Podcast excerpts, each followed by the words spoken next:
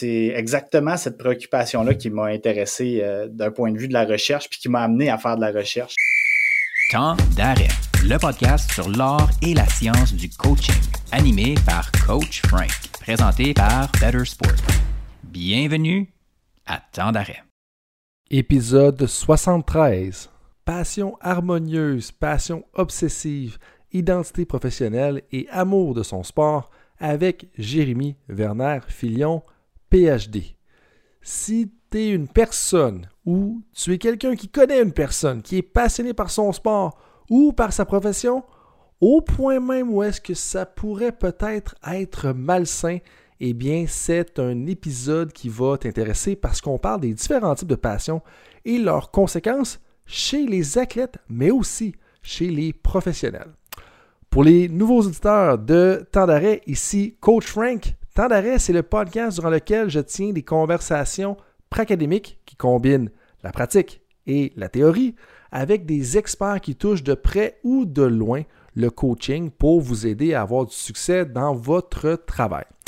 Pour les auditeurs loyaux de Temps un gros merci encore une fois et je vous invite à donner un avis de 5 étoiles sur Spotify, Apple Podcasts, Google Podcasts, peu importe la plateforme, parce que ça contribue très sincèrement à la pérennité du podcast. Donc, ouvrez votre téléphone et allez laisser un petit avis, une review en bon français de 5 étoiles. Et la conversation d'aujourd'hui va être très intéressante parce qu'on s'entretient avec Jérémy Werner Filion, qui est détenteur d'un doctorat en psychologie de l'Université du Québec à Montréal. Jérémy est professeur au département des sciences de l'éducation de l'Université du Québec en Outaouais depuis 2019. Ses intérêts et son expertise d'enseignement et de recherche portent sur les facteurs psychologiques et environnementaux qui facilitent ou entravent le développement du plein potentiel et du fonctionnement optimal des enfants, des adolescents et des jeunes adultes. Plus spécifiquement, ces recherches portent principalement sur les facteurs motivationnels comme la passion, la motivation, le perfectionnisme, les buts et l'autorégulation, donc gestion du stress, le coping, contrôle de soi, persévérance, euh, pour ces personnes-là afin qu'elles atteignent simultanément des niveaux de réussite et de bien-être psychologique parce que c'est compatible et vous allez voir, on l'explore justement durant la conversation et son background de coach de soccer vient vraiment ajouter une euh, spin, si on veut, assez intéressante à la conversation et vous allez le sentir tout au long. Euh, on commence d'ailleurs la conversation en parlant ou en définissant les deux différents types de passions. C'est très important de le faire, comme vous allez voir tout au long de la conversation. Au milieu à peu près du euh, podcast, on fait le lien entre les passions, donc les deux types de passions dont on mentionnait, et l'identité professionnelle. Est-ce qu'on devrait s'identifier fortement avec notre travail? Ça, je vais vous laisser répondre à la question en écoutant notre conversation, bien entendu. Et puis vers la fin, on va challenger un peu l'idée qu'il faut avoir juste un plan A. Euh, est-ce qu'il faut avoir un plan A et un plan B? Et c'est quoi les liens entre les différents types de passions et les objectifs et le développement même des athlètes? Donc, je pense que ça va être quelque chose qui va un peu euh, brasser la cage de certaines personnes, vous amener à faire des réflexions sur votre propre identité, sur le climat aussi que vous euh, créez pour vos athlètes ou aider des entraîneurs à créer pour leurs athlètes. J'ai trouvé ça très intéressant, ça va passer vite. Comme à l'habitude, Jérémy a fait plein de liens intéressants et plein de nuances. Donc, je vous invite à écouter ça. C'était très éloquent du début à la fin. Là-dessus, tout le monde, je vous dis un gros merci d'être avec moi dans cette aventure et surtout, je vous dis bon podcast. Jérémy, bienvenue à Temps d'arrêt. Merci de venir partager presque une décennie ou même un peu plus qu'une décennie de recherche en psychologie avec nous. Ça fait plaisir. Merci, euh, Frank, de m'accueillir aujourd'hui. À toi de prendre du temps. Puis là, euh, euh, je pense j'avais pas prévu commencer comme ça jusque dans les dernières heures même avant la préparation du podcast. Euh, j'aime ça faire mes devoirs. Je sais pas si ça apparaît quand on écoute les épisodes, mais si mes sources sont bonnes, tu aurais déjà coaché le soccer dans le passé. Est-ce que c'est le cas? Puis qu'est-ce qui t'a amené à coacher? Euh, effectivement, ben, en fait, le, soccer a toujours occupé une, grande place dans ma vie. C'est le sport que j'ai pratiqué à l'enfance, l'adolescence, que encore je pratique aujourd'hui d'ailleurs. Euh, puis ben, le coaching, j'ai dans le sport, ce que j'ai toujours aimé, euh, l'aspect physique est, bien entendu euh, passionnant, l'aspect technique aussi, mais c'est l'aspect euh, tactique, mais surtout humain qui m'a toujours intéressé des, des, sports. ça fait quoi? Depuis que je suis jeune, je me pose des questions à savoir, bon, qu'est-ce qui fait que les, les, gens performent, les gens sont à l'aise dans différents contextes, tout ça. Puis j'ai adoré me faire coacher par des bons entraîneurs. Puis je me suis dit qu'un jour, c'était quelque chose que je devais essayer de, redonner aussi. Euh, puis j'ai eu ces opportunités-là, ouais, de coacher quelques années euh, au soccer avec, euh, en fait, mon ancienne école secondaire où j'ai moi-même joué. Ça fait qu'il y avait un sentiment d'appartenance qui était lié là-dedans. ça a été des super belles années, des très belles expériences. Les, années de sportif, hein, c'est toujours des belles années, les contacts qu'on se fait. Puis ton, ton école secondaire, dans, dans quel coin ça? Euh, ici en Outaouais, je suis au Collège Saint-Alexandre. Oh, au Collège Saint-Alexandre. OK, ben, donc si jamais, euh, je pense que tu as quand même une, grande famille, de ce que j'ai bien compris. Euh, peut-être qu'un jour, on va retourner au coaching, hein, quand la, famille a grandi, puis a vieilli, puis tout ça, c'est des choses qui arrivent souvent. je suis déjà, déjà bénévole dans l'association de, soccer pour ma fille. Ah, ça, oui, ça risque de revenir à un moment donné. C'est difficile de se retenir. Mais au-delà de, ta carrière de soccer, je veux dire, quand même, euh, c'est vraiment, pour moi, c'est une des belles découvertes, un peu les sujets de recherche. Euh, tu as des liens de recherche, justement, avec Patrick Gaudreau, dont on pourra parler un petit peu plus tard. Euh, mais, en commençant, je veux dire que je te trouve vraiment courageux d'avoir étudié la passion, puis la passion particulièrement dans le score, le sport, le score. Il y a du score dans le sport, donc c'est pas trop grave. Parce que pour moi, là, c'est pas un sujet qui est vraiment euh, facile à étudier ou qui a l'air ou qui est clair. Puis, je vais donner un exemple comme ça. Puis je sais que je pars déjà avec une histoire, mais, mais tu vas voir le lien, c'est que j'avais un débat à une certaine époque avec un entraîneur qui me disait que, mais là, peu, là. Pourquoi la passion, ça serait une de nos valeurs? Pourquoi qu'on essaierait de coacher la passion? Comme je disais, la passion, t'es passionné ou tu l'es pas en bout de ligne, t'aimes ton sport ou tu l'aimes pas. Euh, Qu'est-ce que tu à dire à ce coach-là qui dit que la passion, c'est comme, ben, c'est infus un petit peu, puis on l'a ou on l'a pas? Ben, c'est une très, très bonne question. Euh, la passion, c'est un peu comme d'autres. En fait, c'est pas un trait de personnalité comme tel. C'est ce qui fait que cette affirmation-là n'est pas nécessairement vraie, le fait qu'on l'a ou on l'a pas.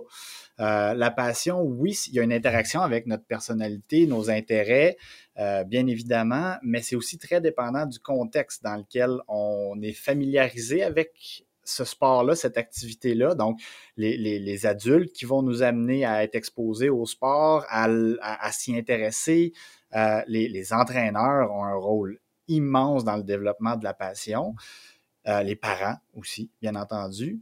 Euh, mais la façon justement dont on va être exposé à ce sport-là, euh, la façon dont on va être exposé à d'autres choses dans notre vie, parce que le concept de passion, puis on en parlera plus en détail tantôt, mais ça ne se limite pas qu'à la place que l'activité occupe dans ta vie, euh, qu'à l'activité seulement. Hein. ça, ça tient compte des autres sphères aussi dans lesquelles tu es impliqué. On va rentrer là-dedans tantôt.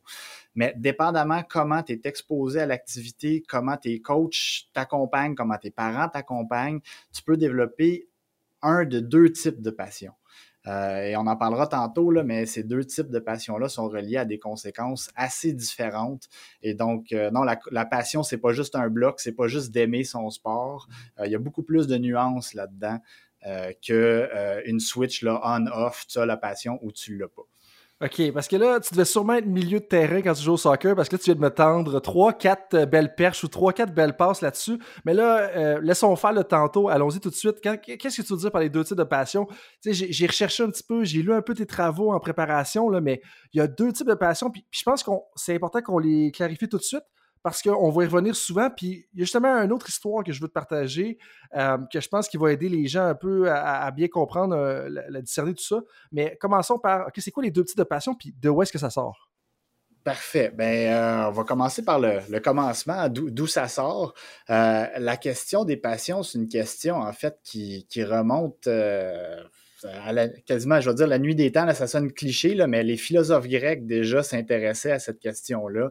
Euh, Aristote, Platon se demandaient euh, est-ce que les, passions, c'est quelque chose de souhaitable? Qu'est-ce que c'est exactement?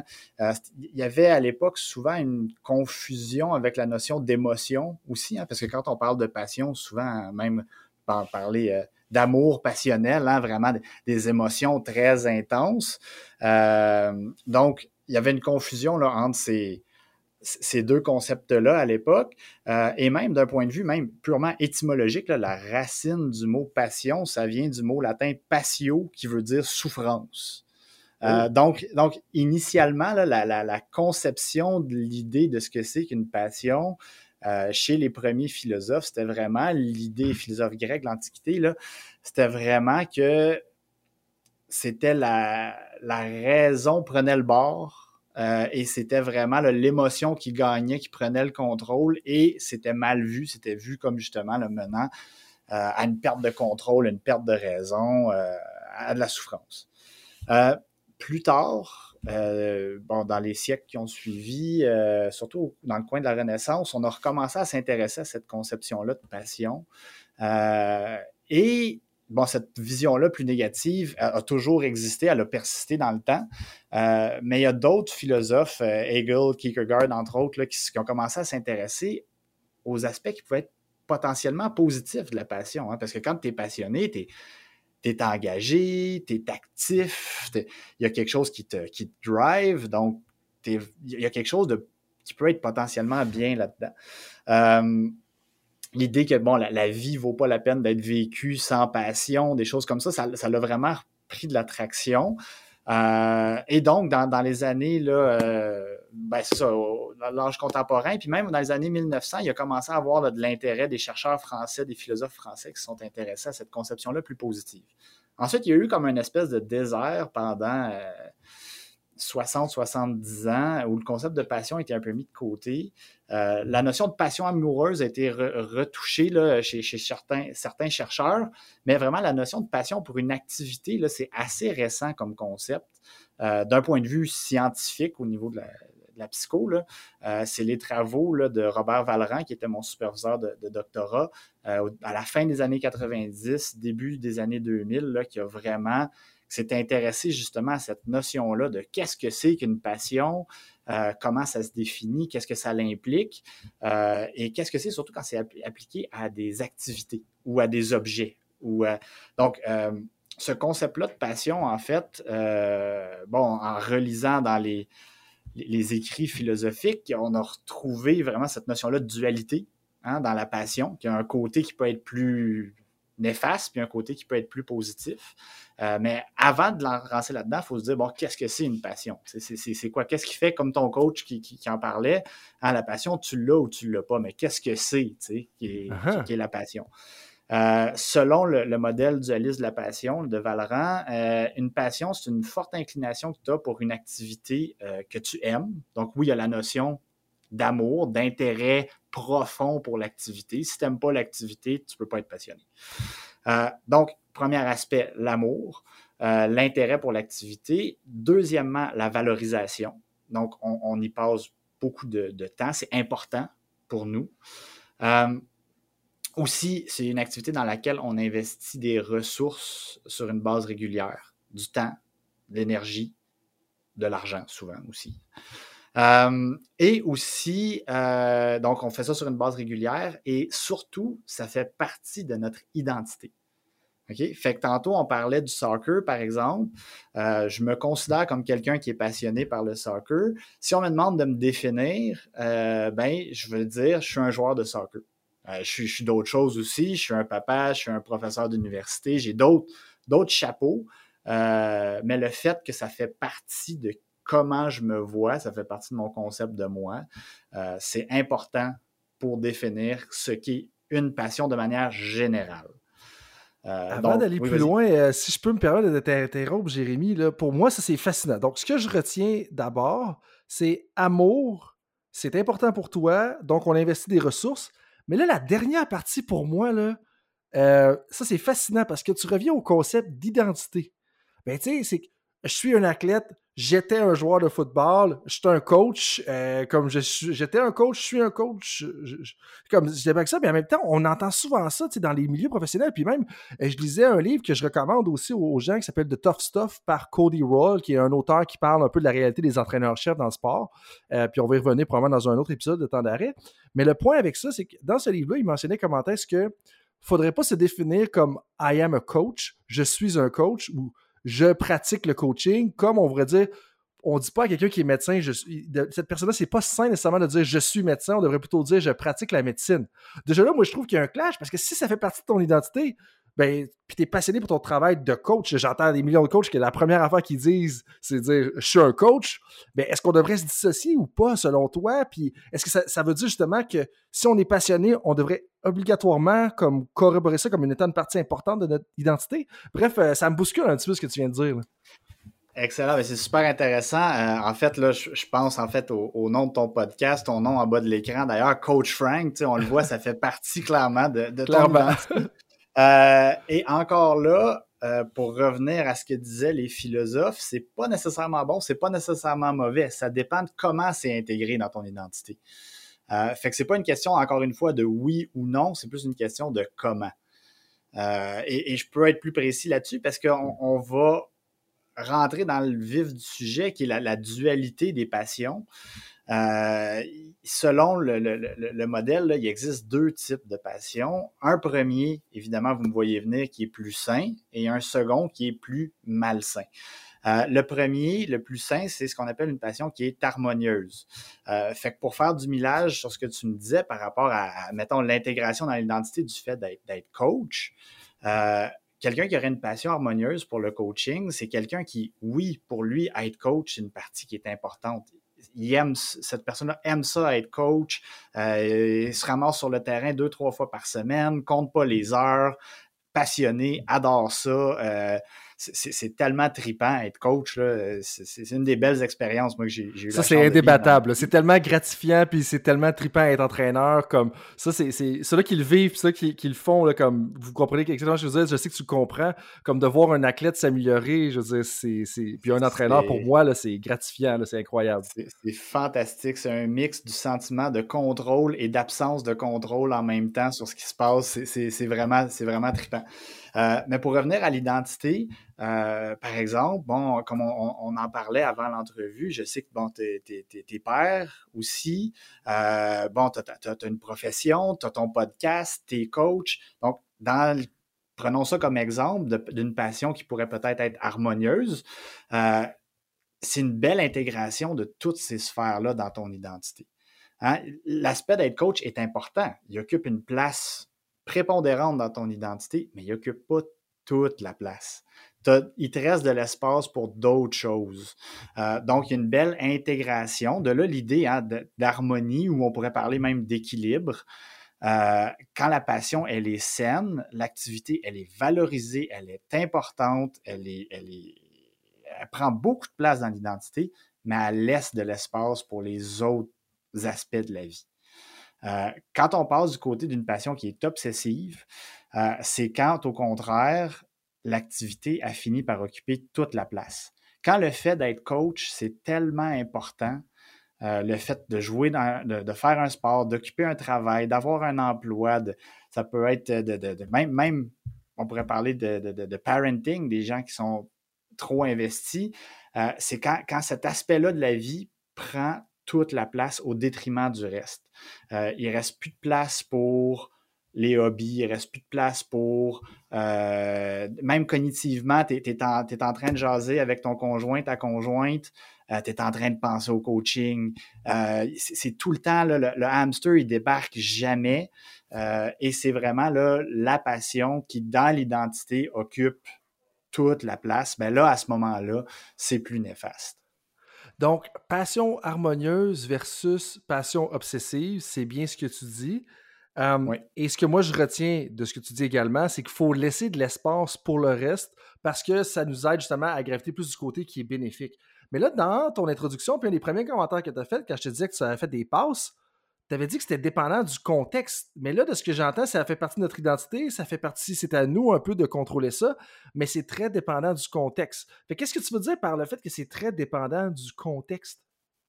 Ben, tu vois, un des aspects là, qui différencie les deux types de passion, c'est comment l'activité est intériorisée dans ton identité. Euh, fait qu'il y a tout un processus hein, pour que quelque chose devienne une passion. Bien entendu, tu dois y être exposé avant. Tu ne peux pas être passionné par quelque chose que tu n'as jamais vu. Euh, donc, après la phase initiale d'exposition, tu dois valoriser hein, le, sport, l'activité, le coaching. Tu as une opportunité de coacher, finalement, tu fais ça, tu te rends compte que c'est vraiment le fun.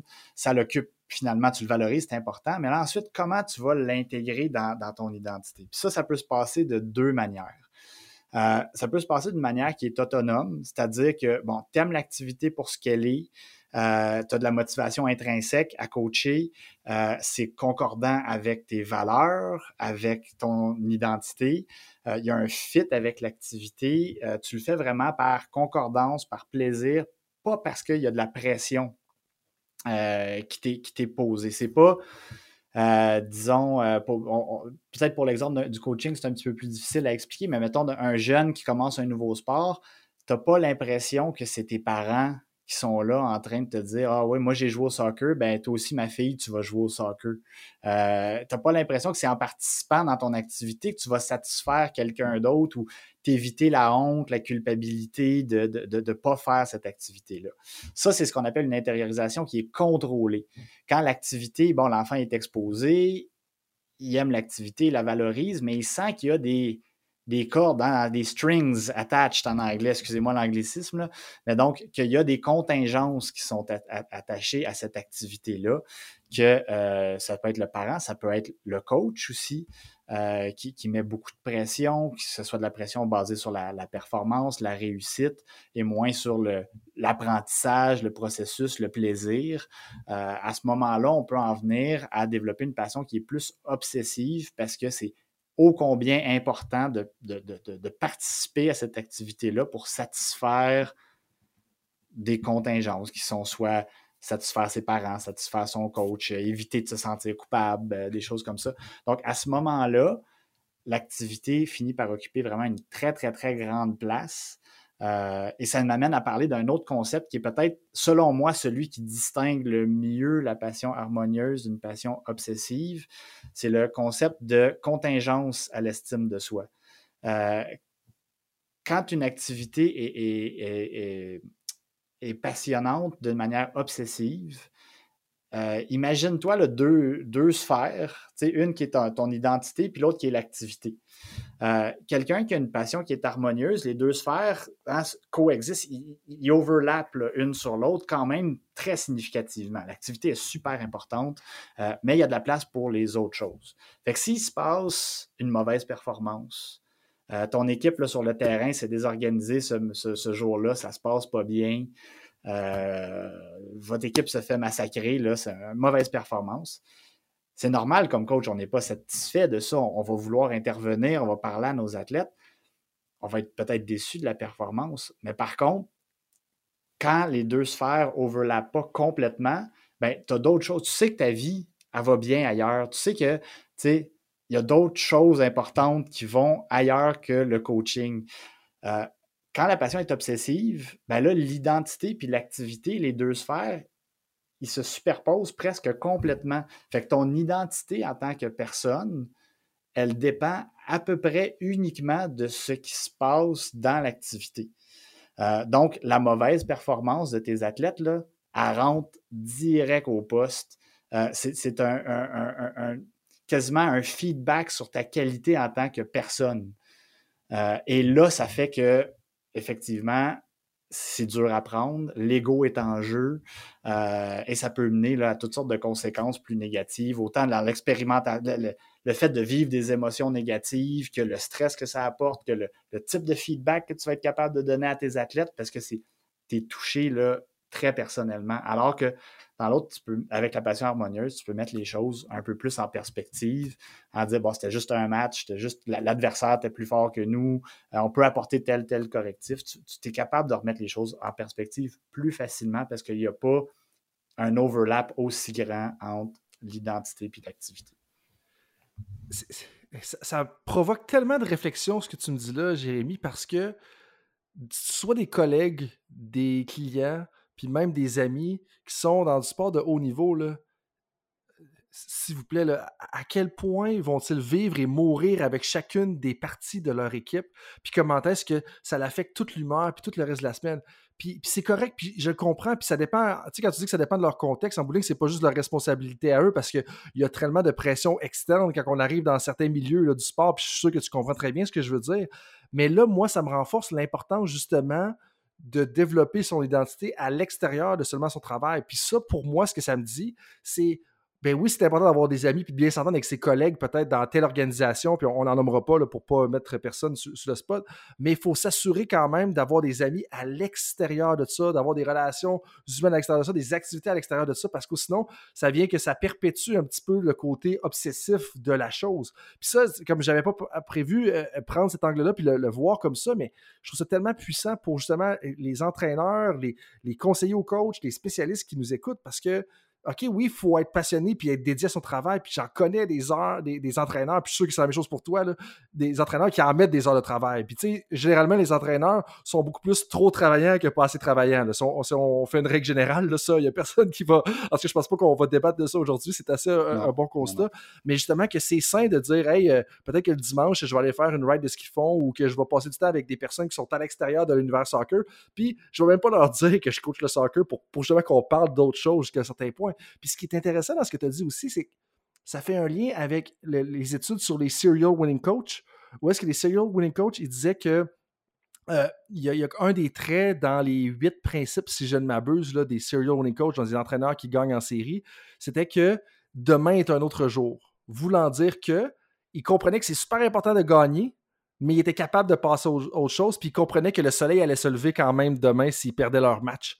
Mais c'est ironique parce qu'on étudie les coachs qui sont au plus haut niveau, qui ont le plus de victoires ou qu'on voudrait avoir, puis ils comprennent que demain est un autre jour. Fait que ça, il y a, 46 000 affaires, puis c'est tellement puissant ce que tu viens de me dire. Mais là, à moi de te renverser la balle, assez pour mon monologue. moi, je pense qu'il y a quand même un enjeu, un, soit envers nous-mêmes en tant qu'entraîneurs, conseillers, spécialistes, peu importe, ou même envers nos athlètes, parce que ça peut nous aider à passer à l'action comment est-ce qu'on fait pour l'identifier? Tu as touché un petit peu, mais, mais comment est-ce qu'on fait pour identifier que, je ne sais pas, moi, on, a un Vincent ou on a une, une, Isabelle qui a une passion justement harmonieuse, obsessive? Comment est-ce qu'on fait pour identifier ça, justement, là, que c'est plus harmonieux ou c'est plus justement obsessif?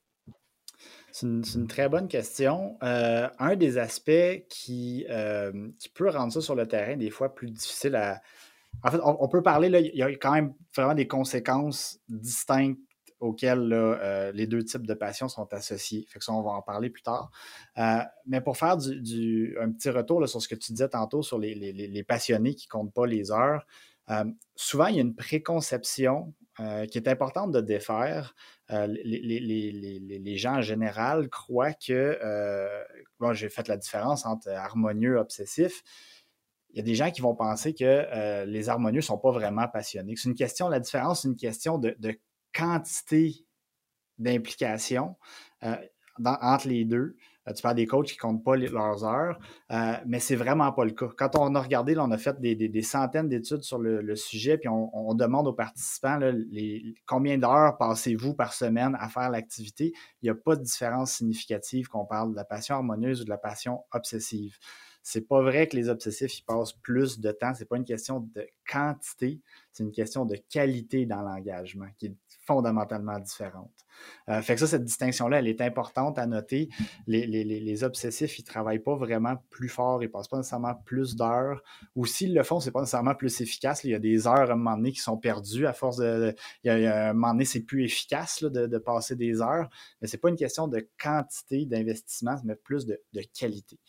Euh, Maintenant, pour arriver à répondre à l'autre partie de ta question, pour arriver à, distinguer un type de passion de l'autre, euh, ben là, on commence à avoir le 25 ans de, recherche sur le sujet. Euh, puis il y, a plusieurs, plusieurs conséquences euh, qui distinguent les deux types de passion. un premier sur lequel j'ai déjà parlé tantôt, mais c'est vraiment un peu la, la réaction aux, échecs, aux difficultés, aux remises en question, justement, comme l'ego souvent est impliqué avec la passion obsessive. Euh, ces athlètes-là, ces coachs-là sont souvent un peu moins ouverts à la, critique, au, changement, euh, vont vivre plus d'émotions négatives facilement euh, dans l'activité. même, même généralement, quand ça, même quand ça va bien, les gens qui ont une passion obsessive, on voit que dans l'activité, Quand ça va bien, c'est pas trop pire. Ils vivent comme un mix d'émotions positives et négatives. Mais dès que ça se met à mal aller, euh, les émotions positives prennent le bord. Il reste juste des émotions négatives. Euh, S'ils ont euh, quelque chose qui entrave la participation à l'activité, hein, par exemple, euh, euh, on va prendre un exemple, là, tu disais, on va prendre l'exemple d'un Vincent ou d'une Isabelle. disons que c'est des étudiants au secondaire, puis ils ont un gros examen le lendemain matin. Euh, et qui se font appeler par leurs coéquipiers. Mettons, c'est des joueurs de hockey. Là, les, patinoires sont moins belles, mais une couple de semaines, ils n'étaient pas pires. Ils se font, ils se font appeler euh, Hey, on se ramasse tout au, parc, euh, on se fait une petite game de hockey ce soir. L'examen est demain matin. C'est un examen bien important. Quelqu'un qui aurait une passion harmonieuse pour le hockey serait capable de reconnaître qu'à ce moment-là, hein, le but prioritaire, c'est l'examen de demain. C'est pas d'aller jouer au hockey, d'aller se pratiquer. Euh, donc, quelqu'un qui aurait une passion harmonieuse serait capable de dire, de reconnaître la priorisation des buts, euh, de reconnaître qu'il y a d'autres choses dans sa vie qui, est aussi importante plus que le hockey et de se dire, bon, ben, excusez, gros examen demain, euh, je vais rester à la maison, je vais étudier pour mon examen. Et quelqu'un qui a une passion harmonieuse est généralement capable de faire ça de manière saine et d'étudier efficacement. Hein, il va être capable de dire OK, ben, je mets le hockey de côté pour ce soir. Hein, il, y aura, le soleil va se lever demain, j'ai une autre opportunité d'aller jouer. Euh, ce soir, ce n'est pas possible. Un athlète qui aurait une passion obsessive se ramasse dans une situation, on va dire perdant-perdant, un lose-lose, euh, quand il reçoit cet appel-là. Parce qu'il se fait appeler, l'opportunité d'aller jouer au hockey se présente, ça l'active la passion. Et là, il y a une perte de contrôle. Avec la passion obsessive, c'est qu'il y a une perte de contrôle sur l'engagement dans l'activité. Donc là, devant la possibilité d'aller jouer au hockey, cet athlète-là se retrouve mal fichu parce que ce désir d'aller faire l'activité, hein, il n'est pas capable de reconnaître la priorité des buts à ce moment-là, que le gros examen, s'il n'étudie pas, ben ça va pas bien aller, puis il va avoir des mauvaises notes, puis peut-être, bon, va avoir des conséquences. Là, il se fait appeler, il a le goût d'aller jouer. Si il s'écoute, il va aller jouer, il va laisser l'étude de côté, ça risque d'avoir un impact hein, sur, son parcours scolaire qui est plus important à ce moment-là. Et, s'il résiste à la tentation, ben à ce moment-là, le, concept de jouer au sport, de jouer au hockey, il est activé cette personne-là va avoir beaucoup de difficultés à se concentrer, risque d'avoir une étude très inefficace à ce moment-là parce qu'il sait qu'il est en train de sacrifier une opportunité de jouer à son sport. Ça fait que devant ce dilemme-là, c'est ça, c'est perdant-perdant parce que l'activité prend tellement de place qu'une fois qu'elle est activée dans, dans, dans, la psyché de, de l'athlète, ben, elle ne se tasse plus. Elle peut, plus, elle peut plus être mise de côté. Et il y a un sentiment probablement de culpabilité qui va se soulever à l'intérieur de l'athlète. Puis ça, ça, me parle fortement, justement, parce que on, a tous. En bref, tu devrais pas te sentir coupable, justement, de manquer la séance de hockey, ou même si c'était peut-être, en tout cas, une pratique, ou etc. À un moment donné, c'est un examen important, un examen important, il y a des choix à faire et tout ça. Mais bref, euh, moi, c'est ce que je vois là-dedans. Mais là, comme donc, justement, tout ça, puis je pense que tu commences à y toucher, puis tu as dit que tu l'as touché plus tard, mais donc là, on a le sentiment de culpabilité où il y a des différentes choses que tu as mentionnées. Eh bien là, si on extrapole ça à moyen ou à long terme, ça peut être quoi justement les conséquences de un ou l'autre des types de passion? Commençons peut-être avec le côté passion obsessive, parce que des fois, en comprenant un peu le dommage que quelque chose peut faire, ça nous invite à peut-être prendre le côté plus favorable des choses. Effectivement. Euh, écoute, les conséquences, on, s'est intéressé à une panoplie de conséquences euh, au fil des années. Euh, on a parlé des émotions avec la passion obsessive. Oui, il peut y avoir des émotions positives dans la pratique du sport, mais elles sont souvent entremêlées d'émotions négatives. la passion obsessive aussi est associée pas seulement aux émotions dans la pratique du sport, mais aux émotions dans la vie en général les, gens qui ont une passion obsessive pour le sport, quand on leur demande comment ils évaluent leur bien-être dans leur vie en général, c'est souvent négativement relié euh, à la sensation de bien-être dans la vie en général. Fait que l'activité, là, elle occupe toute, toute, toute la place. Euh, quand on s'intéresse, par exemple, euh, au, au bien-être psychologique en général, stress, anxiété, burn-out, c'est toutes des variables qui sont reliées à la passion obsessive, euh, l'activité, elle occupe tellement de place que l'idée de l'échec, tu sais, failure is not an option, ben, ça devrait toujours être une option pareille.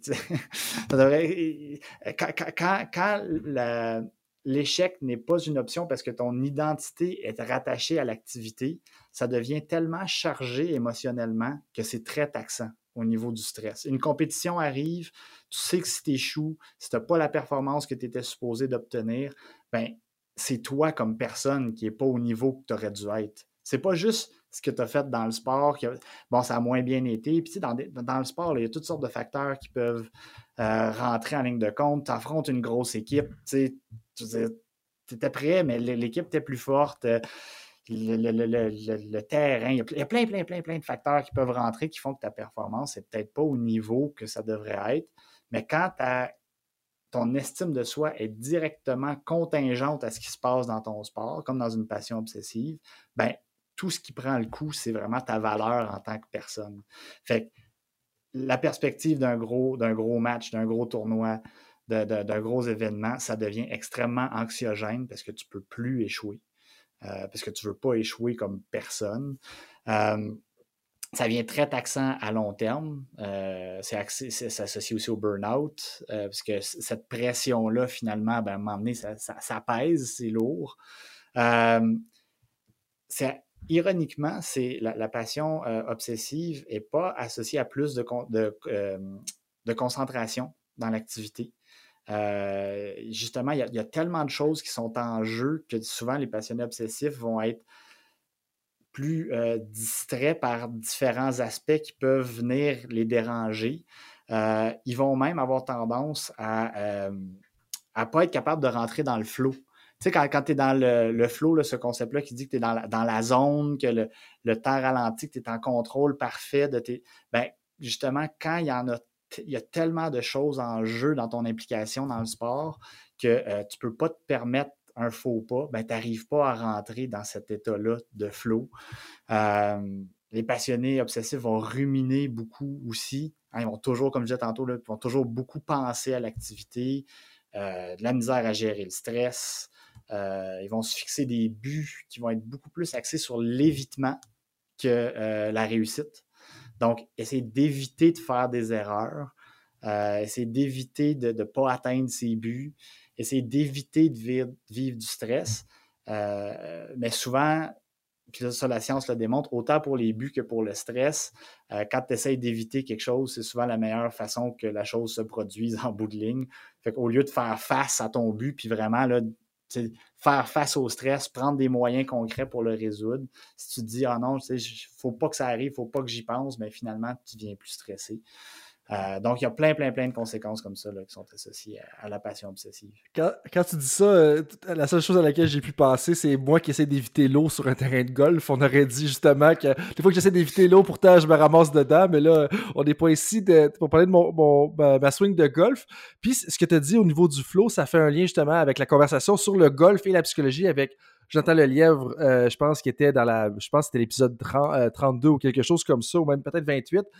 mais ceci étant dit, quand tu as dit failure is not an option, ça pour moi, puis on avait touché un petit peu en, préparation, là, ça avait touché une corde sensible. Parce que j'en ai eu des débats dans la chambre des joueurs de mon équipe de football universitaire à l'époque, où est-ce que moi, j'avais tout le temps, OK, ben j'ai mon plan A, puis j'essayais de faire la Ligue canadienne de football. Je me suis pas rendu, je me suis rendu le plus proche que je pouvais, puis c'est ça. Mais j'avais toujours mon plan B, je partais des business on the side, j'avais des projets, je faisais mes études.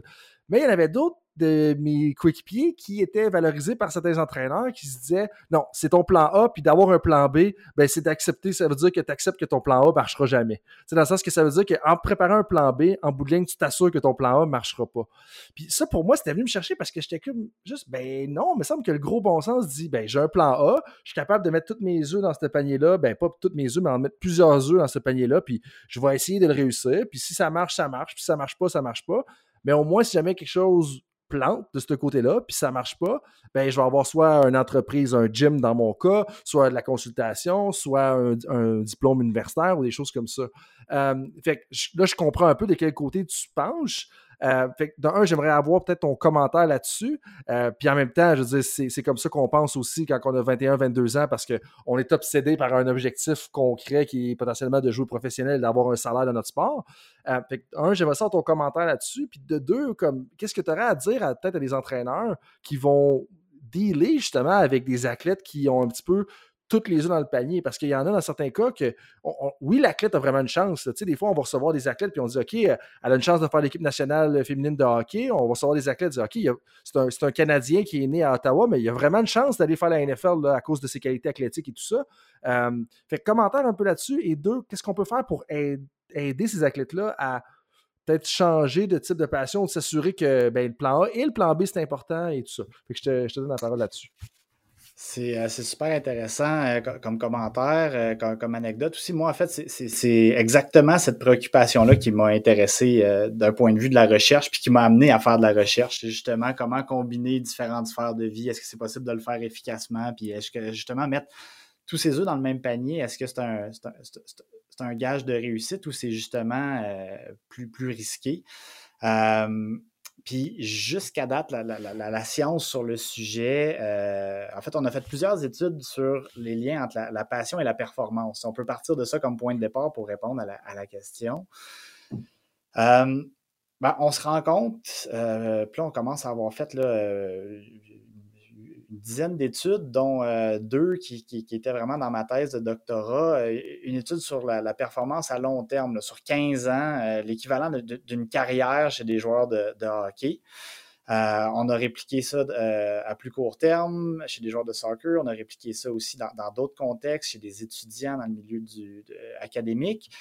on se rend compte qu'il existe deux, deux chemins pour se rendre à la performance. Fait pour atteindre son, objectif, jouer dans une ligue professionnelle, euh, être un athlète de haut niveau, les deux chemins qui partent de la passion semblent se rendre à la performance par des, des, processus différents, puis avec des conséquences différentes autres que la performance. Mais le fait de s'investir corps et âme dans une activité, d'être passionné, on met les heures, on met le temps, on met les efforts, et c'est relié à plusieurs indicateurs de performance à long terme. Euh, l'étude dont je te parlais, là, que j'ai faite avec des joueurs de hockey, c'était des joueurs de hockey euh, midget à l'époque. Euh, quelques-uns étaient juniors. on avait un échantillon de, de, 800, 860 joueurs midget et juniors.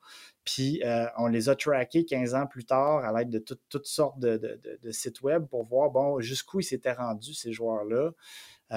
Combien de matchs ils avaient joué dans, différentes ligues professionnelles, incluant la, NHL. on ne va pas divulguer, de nom, mais on avait certains joueurs qui avaient joué plusieurs centaines de matchs dans, la NHL, d'autres la, Ligue américaine, d'autres en Europe. Et euh, ce qu'on en est venu euh, comme, conclusion, c'est que les deux types de passion, fait que dépendamment que les, athlètes avaient une passion harmonieuse ou obsessive, c'était possible d'atteindre la performance. Donc, le, vraiment, le nombre de matchs joués là, euh, dans les ligues professionnelles, c'était relié euh, aux deux types de passion, euh, par l'entremise d'une autre variable qui était la pratique délibérée. Fait qu'à quelle heure, à quelle fréquence ou quelle intensité là, tu fais des activités d'amélioration délibérées en dehors de ce qui est demandé par tes coachs? Fait que les deux types de passion sont reliés à la pratique délibérée. Fait que quand tu es passionné, tu vas en mettre plus que ce que le client en demande. Euh, et ça, cette pratique délibérée-là prédit la performance jusqu'à l'équivalent d'une carrière sur 15 ans. Euh, par contre, ce qu'on remarque, c'est qu'avec la passion harmonieuse, les athlètes sont heureux dans le processus. Ils vivent des émotions positives, sont satisfaits de leur vie. Euh, avec la passion obsessive, les liens avec le bien-être psychologique, la satisfaction de vie, ben, ils sont négatifs. Fait c'est un peu l'adage no pain, no gain. C'est vrai, mais pour la passion obsessive seulement. Avec la passion harmonieuse, il semble qu'il soit possible d'atteindre la performance et d'être heureux dans le processus. Donc, cette idée-là de, souffrir, de sacrifier tout pour. Ça semble être une façon de se rendre à la performance, mais ce n'est pas la seule. Euh, celle qui est plus harmonieuse permet un équilibre plus grand avec le bien-être et permet aussi, d'un point de vue plus holistique, un peu pour faire le lien avec l'histoire que tu me racontais dans, la chambre de football euh, permet d'avoir aussi un, plan B qui va permettre à l'athlète, en cas de non-atteinte de la performance due à toutes sortes de facteurs, les blessures entre autres, euh, ben, d'avoir quelque chose sur lequel retomber. Ben, si je peux me permettre de, t'interrompre là-dedans, c'est pas juste une question de blessure, c'est aussi une question de synchronisme. Parce que des fois, tu as des excellents joueurs, puis moi, je l'ai vu, tu sais, si tu arrives au repêchage avec un niveau de performance X en 2018, tu arrives au même niveau de performance en 2020, ça veut pas dire que tu vas nécessairement avoir la même opportunité qu'en 2018 parce que le synchronisme, juste la, la cohorte, s'il y a plus de joueurs de ligne offensive, s'il y a plus de milieux de terrain, s'il y a plus de défenseurs qui sortent dans cette cuvée-là, euh, comme il y a, tout, euh, il y a plein de facteurs. Donc, si je comprends. Il y a une grosse partie, oui, effectivement, il y a une grosse partie qui, qui, est circonstancielle, qui dépend de plein, plein d'autres facteurs. Puis d'avoir une passion harmonieuse, ça te permet aussi d'être un peu plus conscient de ces aspects-là. Euh, c'est pas la, réussite n'est pas la seule option. S'il y a d'autres choses qui se passent, ben, tu es capable de mettre tes échecs aussi plus en perspective. Euh, c'est pas, pas juste toi qui ne sais pas s'entraîner ou qui n'a pas réussi. C'est peut-être effectivement parce que cette année-là, on était 14 linemen. puis, ben, toutes les équipes avaient déjà des, lignes offensives déjà bien équipées. Fait qu'on était juste moins en demande cette année-là. C'est ça, le, synchronisme est important, comme tu dis, circonstanciel. Puis là, confirme-moi juste si j'ai bien compris. Donc, si j'ai bien compris, les deux types de passions peuvent amener à la performance, mais il y en a un qui faut faire plus de dommages au passage que l'autre. Est-ce que c'est un peu ça que le, message général à retenir de ce que tu viens tout juste de nous dire? Je dirais qu'il y en a un qui va apporter plus de bienfaits que l'autre. La, notion de dommage avec l'obsessif, c'est toujours, toujours. Généralement, là, on a, fait des méta-analyses avec des, des, milliers de participants dans différents domaines, puis effectivement, on se rend compte que passion obsessive, c'est relié à des, des relations humaines de, moins bonne qualité avec les autres, avec les coachs, entre autres. Les, athlètes qui ont une passion obsessive entretiennent une relation de moins bonne qualité avec leur coach. Les coachs qui ont des passions obsessives entretiennent des relations de moins bonne qualité avec leurs athlètes. Euh, ça, l'amène des émotions négatives, du stress, du burn-out potentiel. Euh, ça, ces liens-là sont, bien établis. Euh, puis de l'autre côté de la médaille, c'est pas mal l'inverse. La, passion harmonieuse dans nos études semble prémunir contre les effets du stress, de l'anxiété. Euh, donc, effectivement, il est possible, d'un côté, il y a beaucoup plus de bénéfices. Dans l'autre, le truc qui, est un peu, des fois, là, c'est plus anecdotique parce que les, la science démontre vraiment ces liens-là que la passion obsessive, oui, peut mener à la performance, mais a tous ces coups-là qui y sont rattachés. Euh, c'est un peu le problème avec la passion obsessive et les récits anecdotiques de réussite de personnes qui sont obsessives, c'est qu'on peut toujours prendre un exemple d'une personne qui était obsessive et qui a réussi à atteindre la haute performance. On peut toujours prendre l'exemple d'un coach qui était obsessif puis qui gueulait après ses joueurs, puis il y en a un là-dedans qui a réussi à percer. Euh, mais encore là, c'est circonstanciel. Quand on regarde des études populationnel sur des gros échantillons, de manière générale, c'est beaucoup plus négatif que positif. Ça ne veut pas dire qu'il n'est pas possible qu'il y ait quelqu'un qui, par son obsession, réussisse à atteindre hein, les, plus hautes sphères de la performance. Sauf que pour une personne à qui ça va arriver, euh, il y en a X nombre d'autres qui vont grandement souffrir là-dedans. Et le passionné obsessif, si tout va bien, s'il échoue pas, s'il n'y a pas de difficulté, si, disons, un athlète qui serait obsessif et qui serait vraiment dominant au niveau physique, qui massacre la compétition, ben, il est moins exposé justement à cette possibilité-là d'échouer. Fait ça se peut que ça se passe bien pour lui ou pour elle, sauf que c'est exceptionnel, c'est extrêmement rare. Donc, oui, ça peut arriver, mais est-ce que je le recommande d'un point de vue d'un coach, d'un point de vue d'un parent, de valoriser ça comme organisation, comme coach? Non, définitivement pas. Euh, donc, je pense que cette notion-là est très importante à distinguer. Oui, il y a des cas anecdotiques de réussite. Euh, je prenais un exemple justement, là, euh, je ne sais pas si tu connais euh, Eric Cantona, le, joueur de soccer de Manchester United dans les années 90. C'était un Français, il était tellement talentueux, mais il était baveux au possible. Euh, puis un moment donné, il a, parlé justement de, ce que c'est la passion. Puis lui, il a, réussi, là. Tu sais, le genre de gars, il allait se battre avec les fans quand les fans l'écœuraient. Il était obsessif au possible. Euh, puis il dit, si tu as une passion dans la vie, tu vas la poursuivre jusqu'à l'exclusion de tout le reste. Euh, fait que tu vas tout tasser pour ta passion euh, et ça devient dangereux. Hein. Quand tu fais l'activité, en fait, quand tu arrêtes l'activité, c'est comme mourir la, mort de l'activité, c'est la mort en soi. ça témoigne à quel point pour lui, c'était tout était là. Puis euh, il, était, il était talentueux, mais il se faisait donner des cartons rouges tout le temps. Euh, justement, il y a des vidéos de lui, il a un moment donné, il fait une savate à un fan dans, une estrade. il y a vraiment comme une perte de contrôle. L'ego est tellement important et tellement gros euh, que malgré tout le talent du monde, tout ça, il y a des débordements. Puis euh, on, a, plein d'études qui démontrent aussi que les gens qui ont une passion obsessive sont bien plus près que ceux ou, capables d'accepter des comportements immoraux dans le sport. la tricherie, l'agression. il y a même des études qui ont démontré qu'avec la passion obsessive, les athlètes ont une propension plus grande à être en accord avec l'utilisation de produits dopants. parce que c'est la fin qui compte, ce n'est pas les moyens. Euh, ça, c'est une différence qui est très importante entre les deux types de passion. Avec la passion obsessive, quand tu es capable d'atteindre ton objectif, le processus importe peu.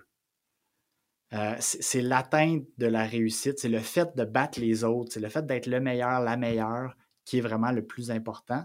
Mais le processus, l'amélioration, l'apprentissage, c'est pas ça qui importe autant. L'important, c'est un peu d'asseoir sa dominance. Euh, avec la passion harmonieuse, c'est beaucoup plus le processus. Le, résultat, la fin, si elle arrive, ben tant mieux. Euh, mais si j'ai appris dans le processus, ben c'est parfait. Puis d'ailleurs, dans, les types de buts que les gens se fixent euh, avec la passion harmonieuse, c'est beaucoup plus axé vers la, maîtrise de la tâche que juste le fait d'être meilleur que les autres il y a tellement de liens dans ce que tu viens de dire. Le, premier, avec l'épisode de Cynthia Mathieu qui parlait comment est-ce que des fois il y a de la fraude, de la corruption dans les entreprises, mais comment est-ce que dépendamment du climat de travail, là c'est plus dans les personnalités, elles, son travail, mais justement il y a tellement, les personnalités ont grosse influence sur la fraude qu'il va avoir, mais c'est un peu ce que tu viens, tu fais un lien avec ça en disant que le type de passion que tu as, qui ne veut pas influer sur un peu comment ta personnalité se manifeste, ben ça va influencer les types de comportements que tu vas toucher. Un autre des points, des liens que tu as fait qui vient justement avec l'épisode de Jonathan Tremblay, qui est l'épisode de 70, je pas, on parle, si je ne m'abuse, on parle des biais cognitifs. Mais comment est-ce que les biais, faut en être conscient, puis que c'est dans la marée d'informations qu'on a aujourd'hui, des fois, on oublie que soit on est, on est victime du biais de la confirmation, du recency bias, du biais de la récence, mais celui que tu mentionnes, qui est un de mes amis qui n'est pas dans le sport, qui est dans la programmation, me parle tout le temps, c'est le biais du survivant. Parce qu'une personne a survécu à un processus de merde, on va dire Ah, ben voici la façon que ça devrait fonctionner. Mais c'est pas à cause que tu as gagné euh, deux championnats ou que tu as fait une carrière de 15 ans de cette façon-là que si on extrapole au nombre, c'est la façon de soutenir les choses. Puis je veux dire, aux États-Unis, on a bien beau faire du Pop Warner Football. Au Canada, on a bien beau jouer du hockey tout l'été pour 10 000 raisons qui ne sont pas nécessairement les bonnes. Mais il y a quand même des joueurs qui vont se rendre à la Ligue nationale parce que dans les pays respectifs, c'est le pays le plus populaire. Donc, on va avoir un biais de survivant en disant, ben oui, on a des tel type de joueurs qui survivent, on a tel type de joueurs qui réussissent à se rendre au, plus haut niveau et joueuses également. Mais en bout de ligne, c'est un biais qui, ça ne veut pas dire que notre processus fonctionne bien. Pour moins de joueurs et moins de popularité, la Finlande fait aussi bien, sinon mieux que nous. Et, donc, pour moi, ça, c'est tellement important quand tu mentionnes ça. Et là, je te ramène une troisième couche dans les liens que tu as faits. Pour moi, ça revient à l'ouvrage de Simon Sinek, j'encourage tout le monde à le lire, où est-ce qu'il parle de est-ce qu'on est dans le infinite game versus le finite game? Donc, si tu es dans un finite game, longue histoire courte, puis je t'invite à lire le livre ou regarder du moins des vidéos sur, Internet là-dessus, c'est à propos tout est à propos de battre ton adversaire ou de gagner la course parce que, en bout de ligne, le, jeu qu'on joue, c'est une tarte, puis il faut avoir le plus gros morceau de tarte parce qu'on n'est pas capable de faire une plus grande tarte. Mais en bout de ligne, moi, ce que ça me renvoie au niveau leadership, au niveau culture, c'est comment est-ce qu'il faut se trouver une cause noble, faut se trouver un objectif qui est plus gros que juste les victoires, tu sais, tout ça. Puis en bout de ligne, en se trouvant quelque chose qui est plus gros que juste ça, un, ça va être plus sain. Deux, on va avoir moins de peau cassée parce que justement, c'est plus sain. Puis trois, en même temps, jusqu'à un certain point, on a probablement plus de chances d'avoir plus de victoires sur une plus longue durée de temps.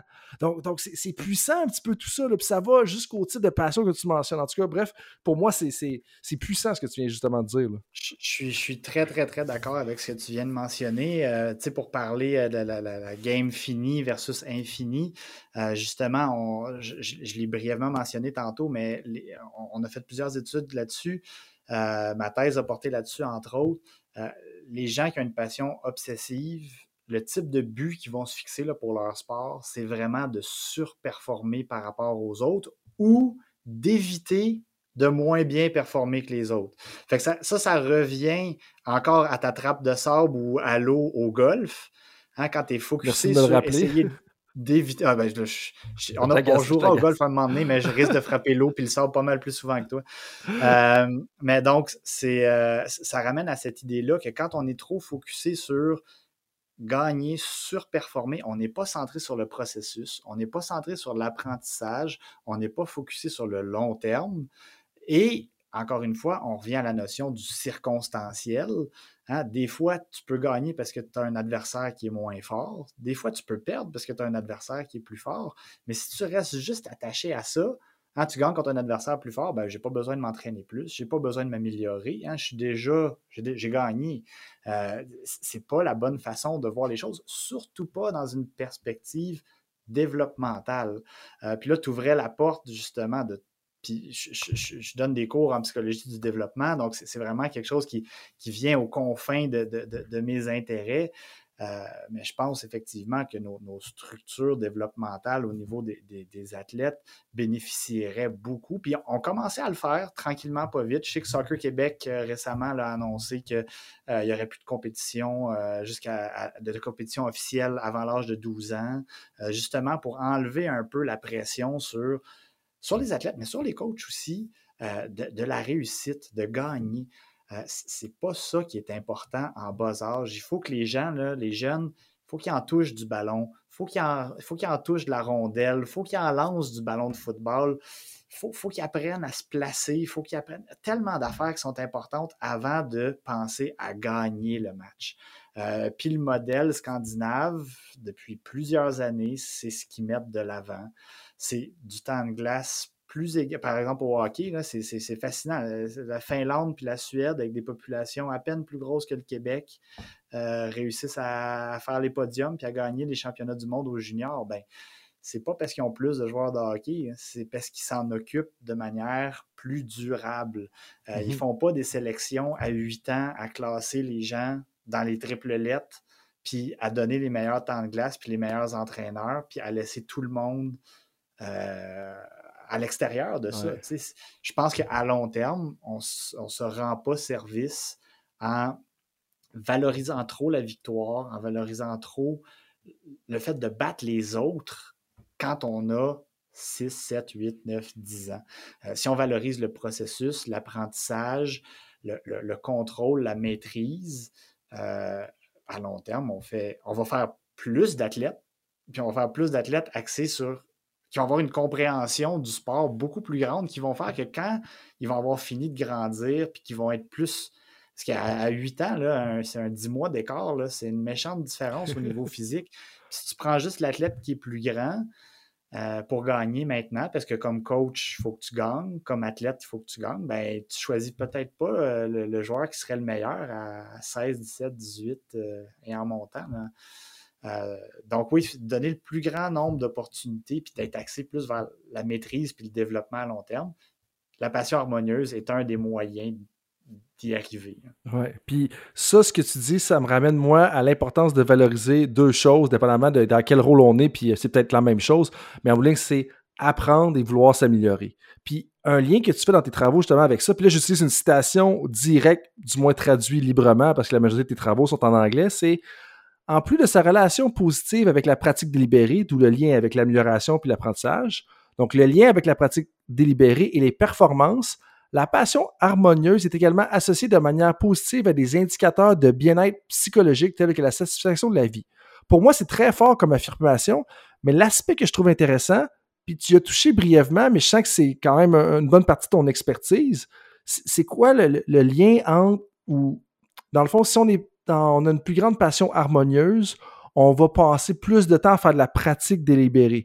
Donc, on va passer plus de temps à, jouer à son sport en essayant de s'améliorer juste par soi-même. C'est un, peu ça que tu veux dire? C'est quoi qui, se cache derrière tout ça? Parce que l'aspect satisfaction de vie puis bien-être, on en a parlé, mais le lien entre ça et la pratique délibérée, pour moi, c'est important parce que oui, la pratique délibérée, c'est un concept qui a été, le monde sont en amour avec pendant un certain temps. Là, on a commencé à le démoniser parce que la règle des 10 000 heures, on peut pas se faire la règle des 10 000 heures. Mais si on retourne aux travaux d'Erickson, puis je pense pas que c'est ça le but d'aujourd'hui de, la conversation, mais Erickson, il était pas content qu'on l'appelle les règles des 10 000 heures, si j'ai bien compris ce qui s'est passé. Mais ça reste que pour devenir un expert, il faut faire de la pratique délibérée. Ça, là, il n'y a aucun doute. Mais le règle des 10 000 heures, ça, c'est débattable. Ça sera pour une autre fois. Mais c'est quoi le lien entre le fait qu'on est on a développé une passion harmonieuse, puis justement, on va mettre plus de temps ou on va avoir une meilleure pratique délibérée? C'est quoi le lien entre les deux? Ben, euh, c'est une super bonne question. Euh, la pratique délibérée, de la façon dont on l'a défini dans, cette étude-là, c'était vraiment les, le, temps et les efforts que les athlètes faisaient à l'extérieur de ce qui était demandé. Fait intuitivement, des fois, on peut penser que ça va dépendre, ça va on va avoir besoin d'une passion qui est plus obsessive pour être capable. On, rumine là-dessus, on s'investit, on continue à en faire beaucoup. Euh, mais dans les faits, oui, ça arrive avec la passion obsessive, mais la passion harmonieuse, parce que t'aimes l'activité, est importante pour toi. Comme je, reviens à la notion que c'est pas une question de, quantité, mais de qualité d'engagement. Fait l'engagement en termes quantitatifs, il est très fort avec la passion harmonieuse. La, pour revenir au début de notre conversation, la, switch de passion, elle, est, ouverte avec la passion harmonieuse aussi. Donc, les, jeunes qui ont une passion harmonieuse, les coachs qui ont une passion harmonieuse, ils les comptent pas les heures, ils sont prêts à en faire des sacrifices, à faire des efforts, à, retourner, à être les premiers sur la glace, puis à être là, mais ils vont le faire parce qu'ils veulent apprendre. C'est, je pense, c'est la motivation qui est en dessous de la pratique délibérée qui va être différente. Euh, c'est pas le fait de vouloir faire de la pratique délibérée ou non, mais c'est pourquoi tu fais de la pratique délibérée qui va être différente. Avec la passion harmonieuse, tu le fais parce que tu veux, tu veux maîtriser ta tâche, tu veux la comprendre, la feinte que tu essaies de, maîtriser, tu veux, tu veux être capable de, de, voir les choses de différentes perspectives, tu veux t'améliorer comme athlète. Euh, avec la passion obsessive, c'est que tu veux montrer que tu es le meilleur. C'est vraiment différent. Tu sais, tu veux pas te faire battre fait que tu vas, tu vas mettre les heures. Puis, dans une autre étude que j'ai faite, euh, c'était avec euh, l'Académie de Feu l'Impact de Montréal, euh, le, CF Montréal maintenant. J'ai travaillé avec leur académie pendant trois ans à suivre leurs athlètes. et ce qui était intéressant dans cette étude-là, c'est qu'on a voulu voir, en fait, j'ai voulu voir là, comment, en mesurant à plusieurs reprises sur trois ans, comment la, passion, mesurée au point de mesure initial, euh, permettait l'évolution de la pratique délibérée, de la performance et du bien-être? Fait que pas juste voir est-ce qu'on est capable de l'atteindre en bout de ligne, mais comment ça change au fil du temps? quelles sont les, trajectoires de changement en gros? Euh, est-ce que les athlètes s'améliorent dans le temps? Puis, euh, on a eu une super belle collaboration pour cette étude-là, des, coachs de l'académie qui ont rempli des rapports euh, pour leurs athlètes au niveau de leur performance. Fait qu'on avait tout un tableau, là, performance au niveau tactique, technique, physique et même psychologique. On avait de la, tout ça était pondéré en fonction de la position, hein, parce que par exemple, le jeu de tête pour un, un ailier, c'est pas aussi important que pour un défenseur central. Fait qu'on avait tout pondéré.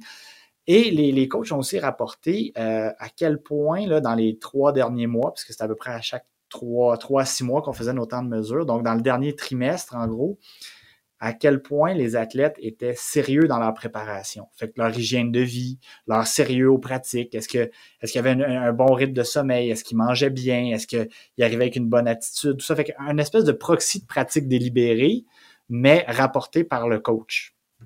Euh, et donc, on avait la mesure de passion initialement. Ensuite, on a plusieurs temps de mesure. ce qu'on a trouvé, c'est que euh, il y avait juste la passion harmonieuse qui était associée à l'amélioration de la pratique délibérée telle qu'évaluée par le coach. Et en bout de ligne, l'amélioration de la performance telle qu'évaluée par le coach sur trois ans. Fait que cette logique-là de, maîtrise, d'effort, de, de de volonté de s'améliorer personnellement, ben, qui vient de la passion harmonieuse, les coachs sont capables de la étaient capables de la percevoir. Donc, cet athlète-là, sur les trois ans qui était avec le coach, ben, son coach était capable de voir que il s'améliorait, il mettait plus de temps, il mettait plus d'efforts, il faisait attention à son, hygiène de vie. La passion obsessive n'était pas reliée à ça. Euh, ça, c'était la première étude qui, étudiait vraiment l'évolution de la performance dans, le temps. Puis, comme tu l'as mentionné, ben, euh, la passion harmonieuse était associée aux émotions positives, à la satisfaction de vie. Puis la passion obsessive, elle était associée à l'augmentation des émotions négatives, la diminution de la satisfaction de vie, euh, et pas, plus de performance. C'est tellement intéressant parce que ce que ça dit, pour moi, c'est qu'en bout de ligne, c'est plus soutenable à long terme, c'est plus durable. Tu sais, des fois, on parle du développement durable en termes d'environnement, mais c'est comme si le climat qu'on instaure comme entraîneur, si on est capable d'avoir un climat qui va favoriser davantage la passion harmonieuse, mais on va avoir des athlètes qui vont être plus concentrés sur l'amélioration et pour ça, ils vont avoir un meilleur développement durable de chacun des athlètes et dans le fond de ton équipe. Ce qui revient une pierre angulaire pour moi, je pense, dans le rôle d'entraîneur, dans tout ce que tu dis, c'est comment est-ce qu'on doit se concentrer sur le climat qui va essayer de favoriser davantage la maîtrise, comme tu mentionnais tout à l'heure, les buts, euh, donc l'opposé des buts d'évitement, les buts de rapprochement, je pense en français. D'approche. D'approche, les buts d'approche, ces choses-là. Puis là, ça, me rappelle, ça me ramène à la question un peu d'un de nos auditeurs, euh, qui est un entraîneur au Québec, qui fait aussi des études graduées. On n'ira pas plus spécifique que ça, euh, parce qu'il serait facile à identifier pour différentes raisons. Donc, c'est un homme, si vous avez bien compris et là, je vais la poser telle quelle. Je fais pas ça d'habitude, mais là, je vais le faire parce qu'elle est tellement bien écrite. Euh, on y a touché un petit peu, mais j'aimerais au moins avoir ton commentaire avant qu'on mette le fin. C'est quand un journaliste a posé une question à Kareem Abdul-Jabbar à propos du style de coaching de John Wooden, il a répondu dispassionate à propos du style de coaching de John Wooden.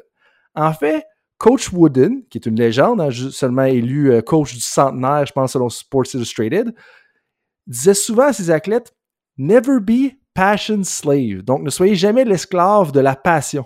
Au contraire, il les encourageait à garder leur sang-froid afin de prendre les meilleures décisions possibles sur le terrain de jeu. Donc, selon toi, donc ça c'est à toi qu'il adressait la question, quand est-ce que la passion devient un facteur qui limite la performance dans un contexte sportif? Et au contraire, quand est-ce que la, passion favorise la performance? On a déjà touché un petit peu, mais j'aimerais au moins avoir ton commentaire, puis je pense qu'on peut euh, gratter un petit peu sur le côté euh, quand est-ce que la passion devient un facteur qui limite la performance dans un contexte sportif? Super intéressant comme, euh, question. Puis cet aspect-là de, coach Wooden, je ne le connaissais pas, mais c'est en plein sur le, sur, le Python. il y a des exemples aussi, même carrément de, de, Phil Jackson avec les Bills, les, les, les, Bulls dans le temps. Euh, qui, qui, qui, a un passé, c'était un ancien hippie avec le yoga et tout, puis il amenait vraiment les joueurs à essayer de faire des fois d'autres choses, puis il leur laissait aussi souvent, hein, comme les joueurs, surtout au niveau professionnel, c'est des experts. Hein, ils, ils, connaissent, ils, sont capables de lire le jeu. Puis un coach qui est trop, euh, qui impose trop ses jeux, qui laisse, éventuellement, ça peut créer de la discorde dans, dans, une équipe. Puis Phil Jackson laissait justement, hey les gars, qu'est-ce que vous pensez, tu sais? Puis il a proposé deux jeux, puis c'est lui qui prenait la décision en, bout de ligne. Mais il demandait l'avis aux joueurs. Proposez-moi deux jeux, puis on va, on va choisir. Fait, fait que cette notion-là de laisser du choix, laisser de l'autonomie dans la prise de décision des athlètes pour un coach, c'est super important.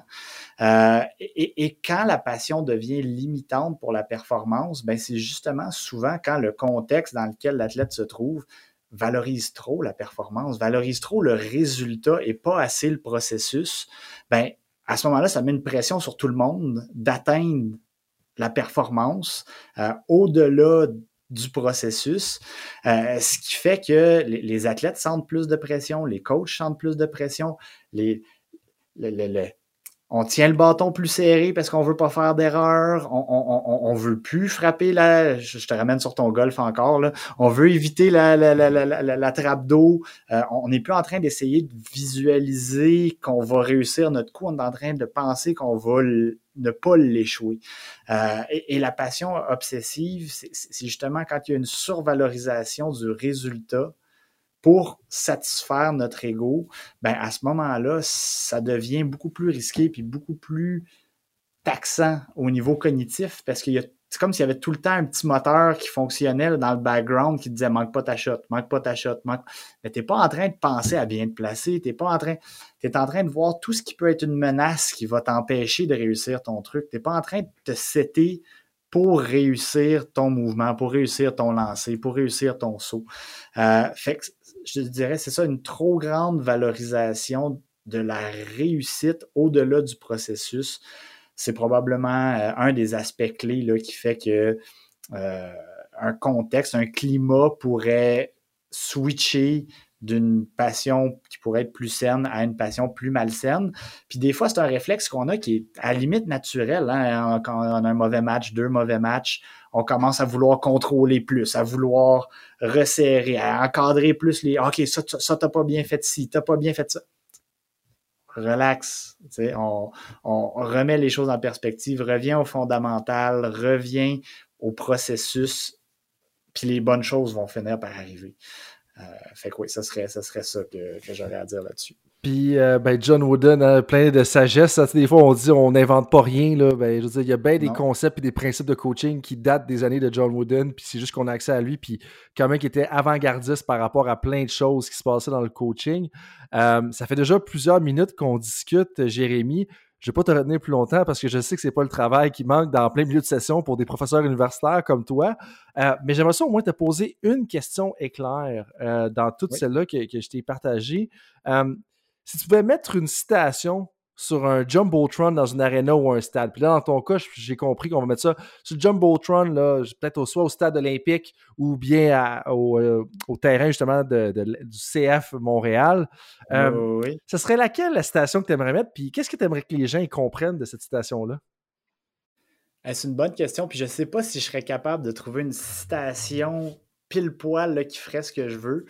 Euh, mais ce que, ce que j'aimerais que les gens puissent comprendre, c'est l'idée que suivre ses passions, c'est important. C'est vraiment important. C'est un, motivateur, c'est puissant.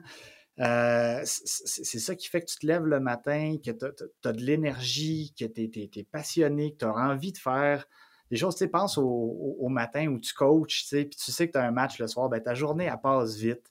Tu es, motivé, tu as hâte à, ce moment-là. Euh, mais je trouve que récemment, dans les dernières années, c'est un mot qui a été galvaudé beaucoup, qui a été utilisé à toutes les sauces. Suivez vos passions euh, pour le travail, pour le sport. Pour... Je pense que c'est important de mettre un bémol là-dessus. Euh, ça fait que ça serait comme suivez vos passions, mais avec une petite astérisque ou un petit bémol. Puis je dirais, mais oubliez pas l'équilibre, par exemple. il faut garder faut, faut se garder des soupapes. Euh, puis ça, c'est vrai chez monsieur, madame, tout le monde, chez les jeunes en développement, chez les athlètes professionnels. Il faut avoir d'autres choses, garder un équilibre, garder d'autres centres d'intérêt. C'est sain, ça ressource. Euh, ça permet justement de revenir avec beaucoup plus de vigueur après ça dans nos activités qui sont passionnantes, beaucoup plus de motivation. On, on, se, on se brûle pas parce que à suivre nos passions sans discernement ou sans, sans nuance, ben, à un moment donné, on se brûle parce que ça devient très, très taxant. Fait ça serait un peu ça, ça, passe mal sur le Jumbotron, mais euh, ça serait l'idée, c'est ça, oui, suivez vos passions, mais de garder les choses en perspective, puis de se garder d'autres centres d'intérêt pour être capable d'être plus équilibré. Puis, à date, sur 25 ans de, recherche sur la passion, ben, on semble démontrer que c'est pas juste bon pour le psychologique, mais c'est bon carrément pour la performance des athlètes aussi. Euh, ça, c'est important de, bien le comprendre. Ben, si tu veux, je peux peut-être t'aider à la faire fitter justement sur le Jumbotron parce que si on écoute ce que tu dis, puis on le prend au mot ou à la lettre, si on veut, c'est suivez vos passions. Puis moi, je vais peut-être suivez vos passions, virgule, au pluriel. Puis ce qui semble être malsain, c'est quand t'en as une, puis que tu fais que faire ça, mais si t'es passionné par ta famille, t'es passionné par ton travail, t'es passionné par ton coaching, ben t'as déjà de l'espace pour différentes choses. Puis ça, ça va t'aider en bout de ligne à être plus soutenable et plus durable. Donc, suivez vos passions, virgule, au pluriel. Euh, ça pourrait être une bonne source de réflexion pour les gens dans les différents arénas. Euh, ceci, étant dit, ceci étant dit, merci beaucoup, Jérémy, de ton temps. de la nuance dans tes commentaires, mais aussi euh, d'élucider un concept qui est, selon moi, euh, très mythologique jusqu'à certains points, là, où est-ce que, il faut que tu sois passionné, puis il y a plein de, mythes et de traditions qui sont probablement un peu malsains, comme tu l'as exposé. Euh, là-dessus, je te dis un merci. Je te laisse peut-être le mot de la fin si tu veux rajouter un petit quelque chose. Et puis, comment est-ce que les auditeurs et auditrices peuvent te rejoindre? Euh, ben écoute, c'est moi qui te remercie pour euh, cette tribune-là. C'était vraiment euh, très, très, très intéressant. si les. ben comme, comme je disais, hein, les passions sont tellement. C'est tellement. Ça peut apporter tellement de choses positives qu'il faut juste, faut juste garder le contrôle sur elles. c'est vraiment ce qui est important. Puis si les gens veulent me rejoindre, euh, ben, je suis, euh, je suis sur Twitter, euh, at JérémyVF, IE à la fin, Jérémy, et aussi par courriel à travers le site de mon institution, l'Université du Québec en Outaouais. je suis facilement rejoignable à cette, par, ce moyen-là. Parfait. Bon, on va mettre ça dans la description de l'épisode. Merci beaucoup de ton temps. Merci de ta contribution. Et à tout le monde qui a été à l'écoute euh, aujourd'hui, je vous dis merci d'avoir été avec nous. Euh, pour vrai, euh, je suis toujours impressionné par le, followership ou les gens qui sont à l'écoute, que ce soit de ce côté-ci de l'Atlantique ou de l'autre côté. Merci beaucoup. Puis j'espère que vous en comprenez davantage sur la passion, particulièrement la passion harmonieuse, grâce aux commentaires de Jérémy aujourd'hui. Et sinon, je vous dis merci et à la prochaine pour un autre épisode de Temps d'arrêt. Salut tout le monde, c'est Coach Frank avec un petit rappel pour vous avant que vous partiez pour vos autres projets de la journée, que ce soit une pratique ou un entraînement. Est-ce que vous voudriez recevoir une petite réflexion de ma part par courriel? Est-ce que vous aimeriez ça vous faire challenger dans votre travail? Si oui, bien, la réflexion du coach est pour vous. C'est quoi ça? Eh bien, c'est un petit courriel textuel qui partage les idées, concepts et débats qui animent mon esprit dans les dernières semaines. C'est très court, 250 à 500 mots. Et donc, si vous voulez recevoir ce genre de courriel qui va susciter de la réflexion, eh bien, visitez le drcoachfrank.com dans la section Contact et inscrivez-vous. Sinon, eh bien, je vous dis à la prochaine et merci d'être avec moi dans l'aventure Temps d'arrêt.